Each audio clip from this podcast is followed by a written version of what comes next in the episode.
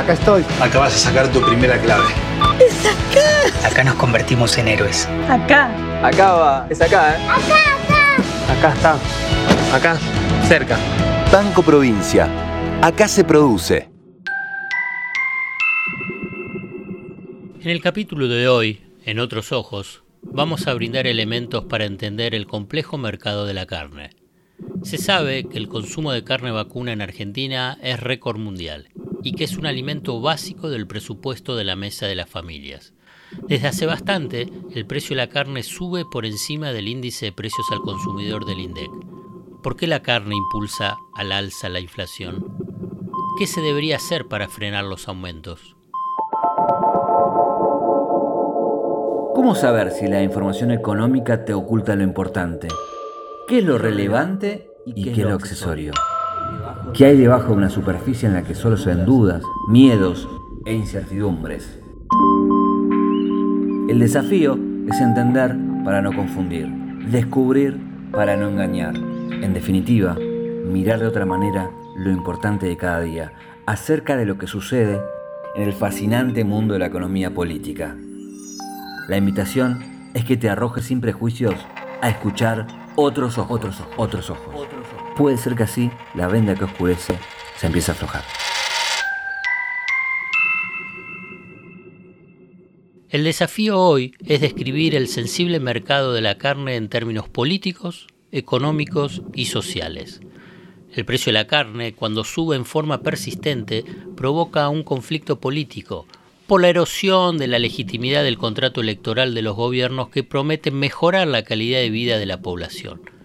Genera también un conflicto social, porque la carne es un alimento básico de los hogares argentinos y si no pueden acceder en cantidad y calidad, deriva malestar social y genera, por lo tanto, un conflicto económico. La tensión en el mercado de la carne expone con claridad la manta corta de la economía argentina esta manta está tejida con la urgencia de dólares por exportaciones, con el objetivo de relajar la restricción externa, o sea, la escasez relativa de divisas, o sea, faltan dólares. Y también con esta tejida, también con la necesidad de garantizar el acceso por precio y cantidad de alimentos esenciales a la población, como la carne, con la misión de atender la delicada cuestión socioeconómica. El problema estructural del mercado de la carne tiene su origen en que la canasta de consumo de alimentos de los hogares coincide con los principales productos de exportación, característica que no tiene la misma intensidad en otros países. En el caso específico de la carne vacuna, pese a que el consumo per cápita por año se derrumbó a 44 kilos, 44 kilos, la Argentina sigue siendo con esos 44 kilos el país líder en el ranking mundial de ese indicador. Esto de acuerdo a el relevamiento que realiza el Instituto Interamericano de Cooperación para la Agricultura. Esa cifra, 44 kilos, es una de las más bajas de la historia. En el 2015 era casi 59 kilos y en el 2009 había alcanzado un pico de 69 kilos. Por ejemplo, en Brasil es de 26 kilos per cápita por año.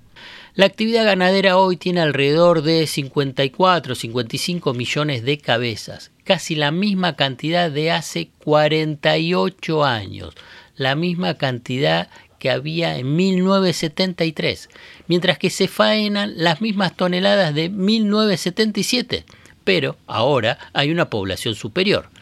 El aumento de precios tiene entonces varios elementos que se interrelacionan, fundamentalmente vinculados al comercio exterior y que impactan a lo largo de toda la cadena de producción, que les paso a enumerar.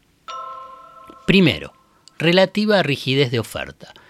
Desde hace más de 15 años que la producción para el mercado interno no crece. La competencia por la tierra con la producción agraria generó estancamiento y desplazamiento de la actividad ganadera. Entre el 2015 y 2020 el consumo interno cayó cerca de 20%. Ese porcentaje de la producción se canalizó a exportaciones, las cuales cuadriplicaron su volumen y cuyo destino fue China. Segundo, reorientación de las ventas. La participación de las exportaciones en la producción entonces pasó de 7,7 a 29%. Brecha cambiaria y su facturación de exportaciones. Firmas fantasmas se metieron en el negocio de la exportación a China en operaciones fraudulentas, por su facturación, por triangulación, fijando precios ridículamente bajos para evadir y hasta sin liquidar los dólares de las ventas al exterior. Cuarto, poca transparencia en la comercialización del ganado en pie. La mayor presencia de exportadores en el mercado de Liniers llevó a un recalentamiento de las operaciones, pagándose precios elevados para el ganado de exportación y subiendo el nivel de precios para la carne destinada al mercado doméstico. Y quinto, costos primarios. La suba del precio del maíz impactó especialmente en el segmento de feedlots, que representa alrededor de un cuarto de la producción de Hacienda. La complejidad del mercado de la carne exige entonces empezar a mirar este tema con otros ojos. Julián Domínguez, ministro de Agricultura, Ganadería y Pesca. Es un compromiso que tiene el gobierno con cuidar el acceso de la carne para que para el gobierno es un bien cultural.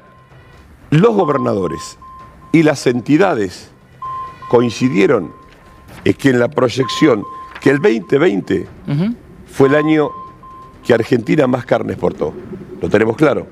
Que el ministro de la Producción, cuando vio que en los primeros meses del año se estaba en ritmo superior de exportación, tomó las medidas que tomó, que continúa hasta el 31 de diciembre.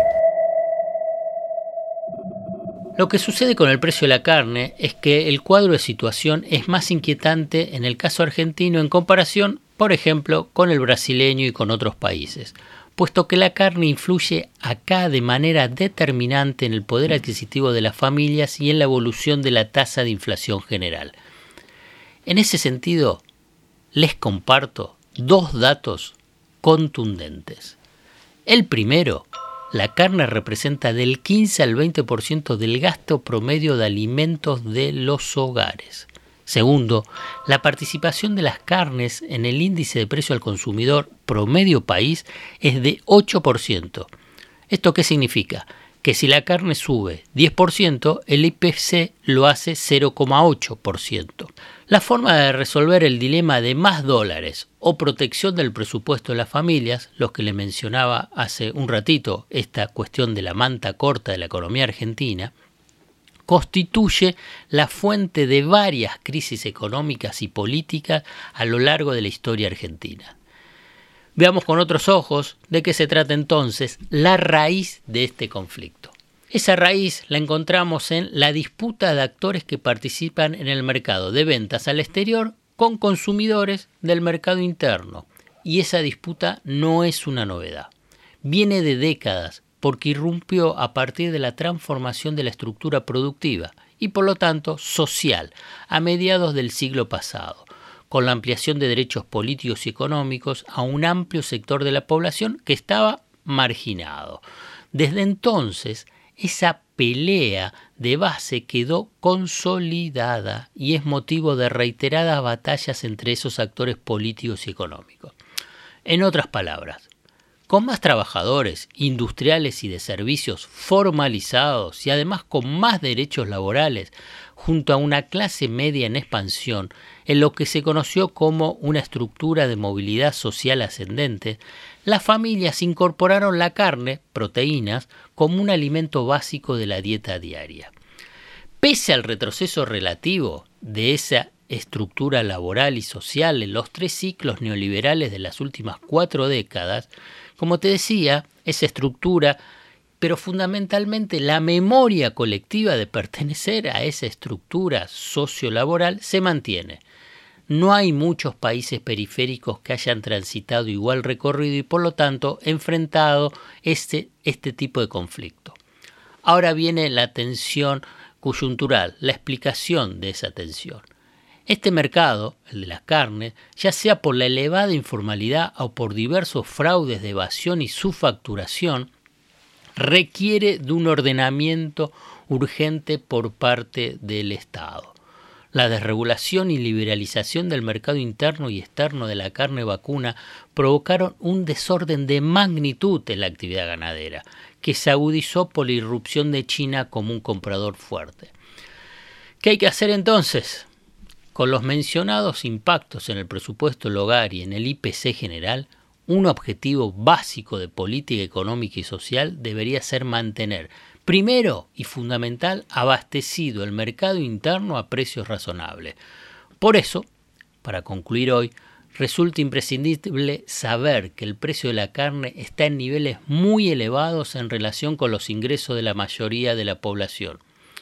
A ver, otra forma de entender esto es de este modo. El problema no es que la carne esté cara, cualquiera sea la razón que antes estuvimos explicando sino que los salarios son muy bajos y que la pandemia abortó la recuperación del salario. Hasta acá llegamos hoy. Otros Ojos te propone escuchar algo diferente para entender algo diferente del torbellino de noticias diarias que nos atraviesa en el mundo de la economía política. Hasta el próximo capítulo. Acá estoy. Acabas de sacar tu primera clave. ¡Es acá! Acá nos convertimos en héroes. Acá. Acá va. Es acá, ¿eh? Acá, acá. Acá está. Acá. Cerca. Banco Provincia. Acá se produce.